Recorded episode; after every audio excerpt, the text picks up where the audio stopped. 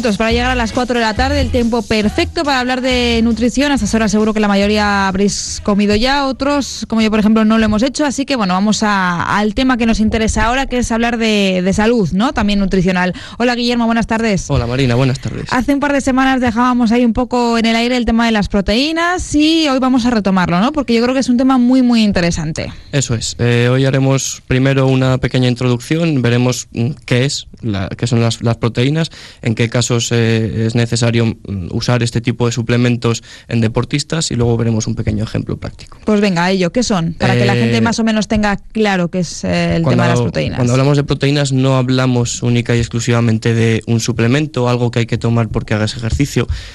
vamos a la base, que es un macronutriente esencial, es decir, todo el mundo necesita ingerir proteínas eh, lógicamente en población deportista estos requerimientos, como el resto, están aumentados, ¿no? Y hay que ver un poquito eh, ese desgaste físico implica un mayor eh, requerimiento de este tipo de, macronutriente.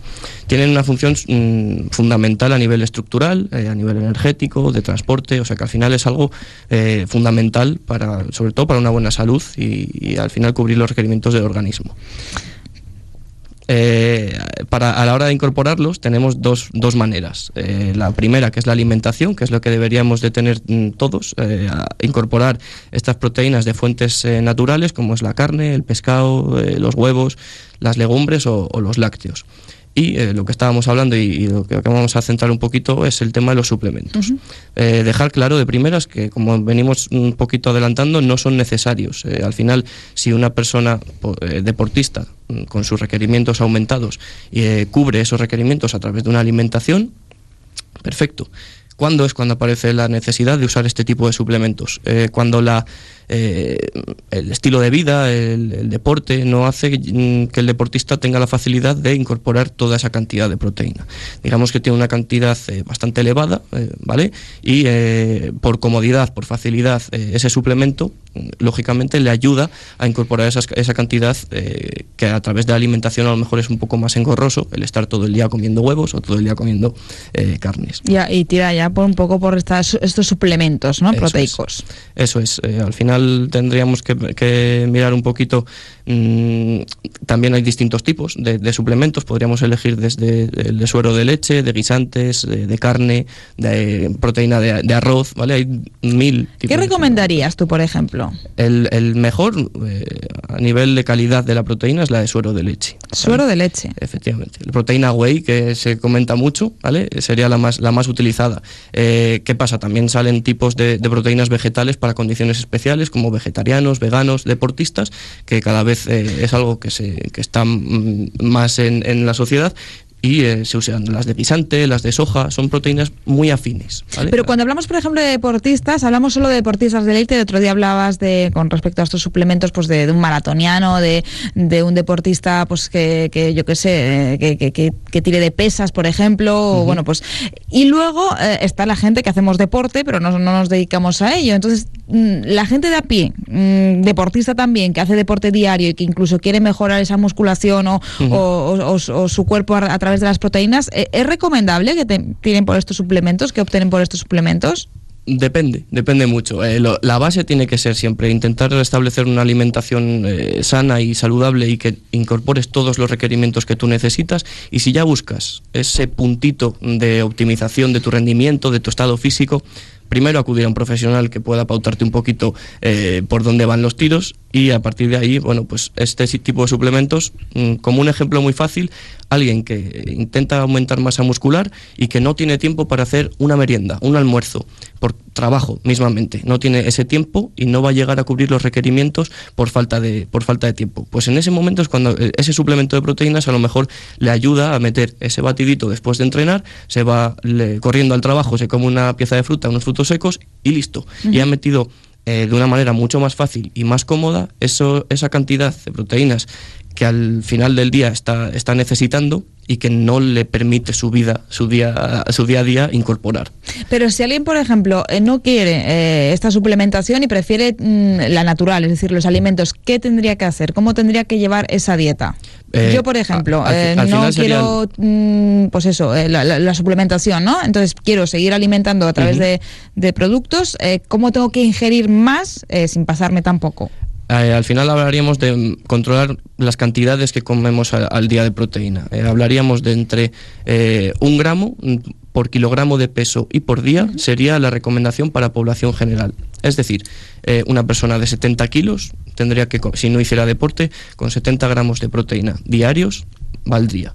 En caso de alguien deportista o que haga un poquito más de ejercicio, podría aumentarse hasta los 2,5, ¿vale? Eso ya hablaríamos de deportistas de élite, pero la recomendación aumenta podemos basarla exclusivamente y perfectamente en alimentación basal. Únicamente, lógicamente, hay que comer más. Eh, habría que intentar meter un aporte proteico pues, en cada toma del día, mm, cada uno las que quiera, tres, cuatro, cinco, eso al final da un poco más igual, pero sí que habría que repartirlas y al final lo más importante es llegar a ese conjunto, a ese cómputo global de proteína diario eh, y no tanto el mm, terminar el gimnasio y beberme un batido de proteínas. Eso tiene mucho menos, mm, eh, mucho menos interés. Tiene mucho menos interés que al final seas constante a lo largo del día y aportes tu cantidad diaria. ¿Qué alimentos tienen más proteínas? ¿Qué alimentos nos recomendarías para bueno, pues mantener esa dosis mm, elevada, digamos, de, proteínas a través de la alimentación? Eh, los, el, primero por calidad proteica y por calidad del alimento, los huevos, ¿vale? Eh, huevos, de la forma que queramos. Eh, ¿Incluso fritos o eso ya no? Es lo que te iba a decir, es lo que iba a detallar. Intentar que no sean siempre fritos, ¿vale? Pero podríamos consumirlos cocidos, en revueltos, en tortillas, ¿vale? Sería como la calidad proteica máxima en, en, alimentos estaría en el huevo. luego carnes, intentar priorizar a carnes menos grasas, menos mm, no carnes rojas, carnes más magras, ¿vale? También sería una buena, una, buena calidad proteica. Y los pescados, también eh, los pescados, eh, pescado azul con grasas eh, saludables, con omega 3, además de esas proteínas buenas, además le estamos aportando otro tipo de nutrientes.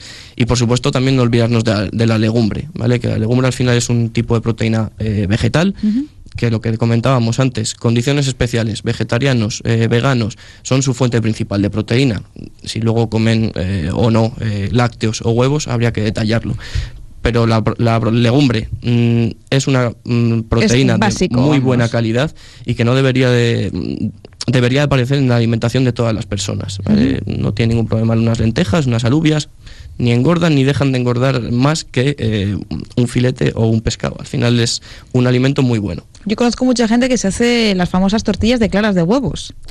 Sí, eh, es una forma fácil de meter proteína y... Es algo muy extendido, pero mm, con las últimas referencias, y me refiero a la ciencia, a los estudios que se han presentado últimamente, eh, mm, es bastante mejor consumir el huevo entero, por mucho que, creamos que no, a solo la clara porque iba a explicar por qué. Al final en la yema del huevo hay más de la mitad de las proteínas que podemos encontrar en la clara, además de grasas saludables que tenemos en esa yema y que la estamos desechando no es mm, muy, eh, muy útil el desechar esas yemas y utilizar solo las claras. Sí que bueno, podemos usar a lo mejor un par de huevos enteros y complementar con un par de, claras. Habría que verlo. Sí, pero, pero no tiras solo por las claras, que la gente se tome la yema, que, es buena y que también tiene proteína y que te puedes hacer la tortilla perfectamente con cuatro huevos, tres huevos, los que tú quieras, pero sin desechar la yema. Por supuesto, mucho mejor el consumo de huevos enteros, si en cuanto a, en cuanto a calidad proteica, en cuanto a calidad del alimento en, en, conjunto, muchísimo mejor. Y luego, eh, otro dato que has dicho al principio y quería retomar, me parece interesante. Es verdad que tenemos que, sobre todo si hacemos deporte, pues tomar más proteína para, eh, bueno, pues eh, de alguna forma estar en, condiciones, pero has dicho antes, no por tomar más vamos a mejorar más. Eh, sí, al final los valores que te he comentado, entre 1,5 2,5 gramos por kilogramo de peso por día serían las recomendaciones en deportistas. si nos pasamos de esas cantidades, no vamos a seguir creciendo, no vamos a seguir aumentando nuestra masa muscular. Eh, lo único que vamos a conseguir mm, muy claramente es una orina más cara. Un pis que valga, que estemos tirando dinero por, por la taza del váter. Al final no vamos a asimilar esas proteínas, no las vamos a utilizar y estamos, eso, al final estamos tirando un poco eh, el dinero. Lo más interesante es mm, intentar que esas, ese aporte proteico eh, lo complementemos, no nos pasemos eh, y al final también, lógicamente, dar ese estímulo de ejercicio, una buena alimentación y si necesitamos algún tipo de suplemento, al final tenerlo todo un poquito controlado. Y yo siempre digo lo mismo, al final cuando eh, venís y hacemos la, sección y poneros en contacto, que la gente se ponga en contacto con vosotros, es decir, bueno, si, si llevas una vida normal y corriente, sedentaria, vas un par de días al gimnasio y poco más, pues no, no, no lo necesitas, pero la gente que se pone muy en serio con el coger músculo, el deporte y demás, es que mm, una dieta muy estricta de gimnasio tendría que pasar por un nutricionista previamente.